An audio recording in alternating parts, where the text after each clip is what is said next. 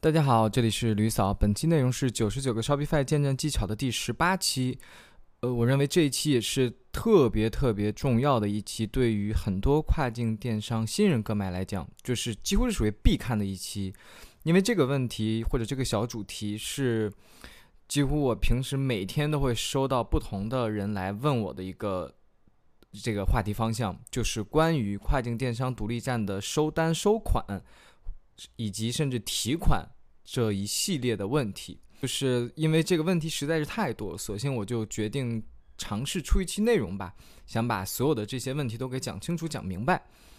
那首先，我觉得先简单的普及一下这些概念问题。当然，这个概念也只是我作为一个跨境电商个卖，我并不是一个专业的做金融也好、做这个支付解决的这个相关的专业人士。这以上的内容只是我个人。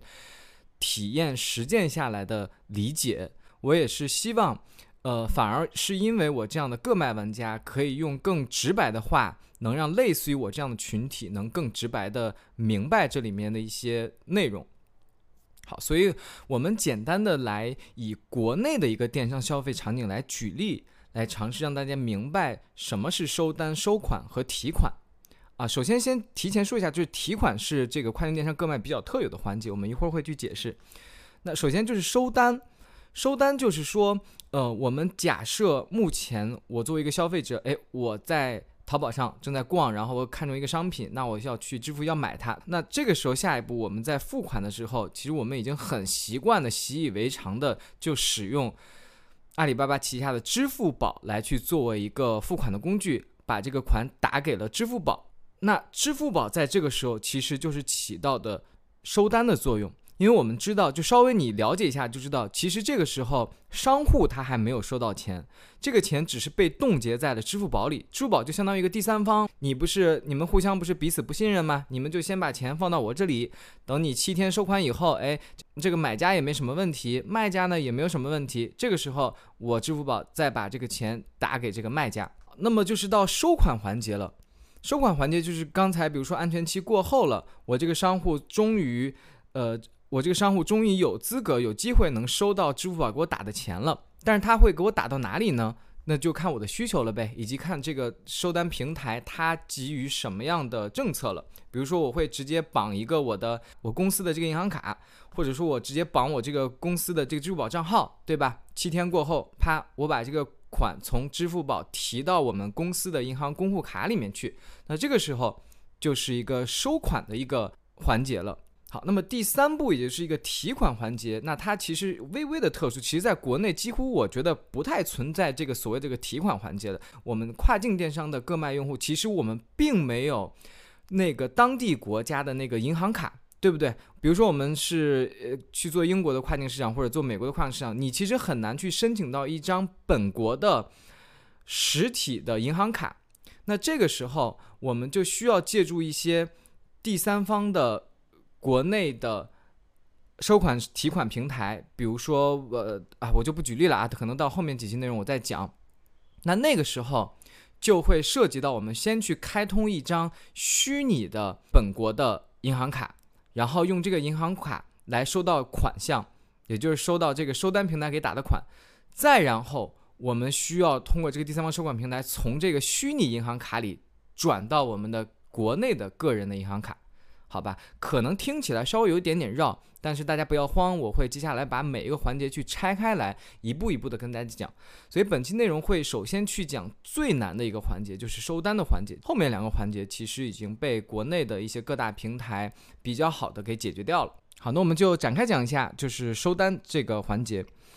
简单而言，收单，如果大家刚才听到我说以支付宝那个场景为例，其实它。做了一件很重要的事情，它其实是帮助我们为消费者和商户，对吧？我们简单理解就是这两者提供一个比较呃，提供一个尽可能安全的、快速的呃，并且比较丰富的这种线上的支付的一个解决方案的，对吧？比如说我们通过支付宝也可以使用我们的什么农行卡呀、什么浦发卡啦。不仅如此，我们刚才只是举的淘宝。我们会发现，比如说你去一些别的平台，比如说这个抖音也好，你或甚至是在线下，其实你依然也可以使用类似于支付宝这样的第三方的平台来去支付的，对吧？类似的这种第三方平台，我们就抛开某宝，其实还有很多，比如说云闪付这类的也是，对吧？你云闪付其实可以绑定你各类其他的银行卡，然后进行一步进行这个转账支付。当然了。就是目前，比如说我们使用电商或者去线下消费，更多的这个银行为了自己的这个业绩吧，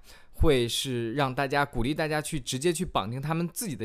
银行卡来去直接支付，对吧？这也是一种情况。所以这个时候我们就可以知道，像支付宝或者云闪付这样类似的第三第三方平台，它不只是连接了我们消费者和商户，它其实还需要连接一个第三方，就是卡机构。就是刚才我讲的，别管是农行、招行、Visa 什么这个银联巴拉巴拉，类似这种机构，对吧？那国际电商其实或者国际的线上支付也是同样的道理的。呃，我们也需要一个这样类似于支付宝第三方的平台、收单平台，来帮助我们去帮助我们商户，我们作为商户去连接到各类的这个银行卡机构和这个消费者，从而让这个各国消费者可以通过各类的银行卡什么。呃，什么 Visa、Master 等等这类的银行卡，去快速、方便且安全的进行支付。大概了解了以上的基础的概念和逻辑之后呢，呃，那么后面还有一个，还有三个常见的基础问题。比如说，第一个，到底有哪些收单平台？那我举几个比较典型的，比如说 PayPal，我觉得它几乎是国内跨境新人的不得不选的一个平台了，因为它是。不需要外国公司主体，或者说不需要中国香港公司的主体就可以使用的，你只需要国内的公司就能开通，然后它也可以支持你去绑定到各类独立站平台。那第二种，它就是基于各个 SaaS 平台自家去做的一些 payments 的一些通道。那比如说 Shopify 就是 Shopify Payments，比如说 WooCommerce 就是 WooCommerce Payments，比如说我们国内的类似于也有一些 SaaS 平台，他们也可能会有自己的 payments。那这类 payments 的话，我是比较建议大家使用的。也就是说，如果你使用 Shopify，那么我建议你就使用 Shopify Payments，因为其实他们大多都是以这个 Stripe 为基础解决方案，然后再进行一定的融合优化。因为毕竟是自家的平台、自家的这个收单工具，所以他们一定会在体验感上去做一定的优化的。第三类像一些分期性的分期支付的这种工具了。它有点类似于花呗，比如像这个 Klarna 或者像 PayPal 也也会有 Pay Later 这个东西，包括像 ClearPay 等等等等。那其他的还有更很多很多很多，我都不做赘述了啊。就国内国外很多很多这样的收单的机构。第二个问题就是，OK，我大概知道了，我也大概知道有哪些了。那我到底应该如何去开通呢？整体而言，其实你都可以直接去官网去直接申请的，但是难就难在了它。不一定能申请成功，或者你申请成功了，有可能会被封，对吧？比如说刚才说的，就已经是最简单的 PayPal 了。那有的人，比如说有各种情况被封的，你你去搜吧，就大很多很多情况。当然，这个我我们在不是这期讨论的话题。然后有的就是压根儿就开通不了，因为它可能需要你的这个资质呀，需要你的跨境电商这个营业额啦，还有的比如说要收你的年费啦、开通费啦等等等等这种类似的情况。都会让很多新人卡死在这一步。那我们以最常见的 Shopify 平台而言，来简单讲一下 Shopify Payments 到底应该如何开通。首先，第一步是一个基础的大前提，也是卡走所有人的一个前提，就是你必须得拥有一个海外公司主体，或者是中国香港公司主体。那么第二步就是，当你申请好上述公司主体以后，去到 Shopify 后台修改你的这个信息即可。修改完成以后，也就是第三步，我们可以点到那个 Payments 这里，其实它就会已经出现一个提示框了，提醒你去激活 Shopify Payments。激活的过程中呢，就会涉及到需要你填写收款账户信息了，也就是刚才我一直讲到的，哎，我们需要一个国内的第三方的一个收款平台来帮我们建立一个，呃，这个当地国家的虚拟银行账户，从而去。能起到收款的作用。那当然，这个呃怎么去开通这个收款账户，其实说实话比较简单。那如果需要的话，可以关注我后面一期，我们在下一期会讲。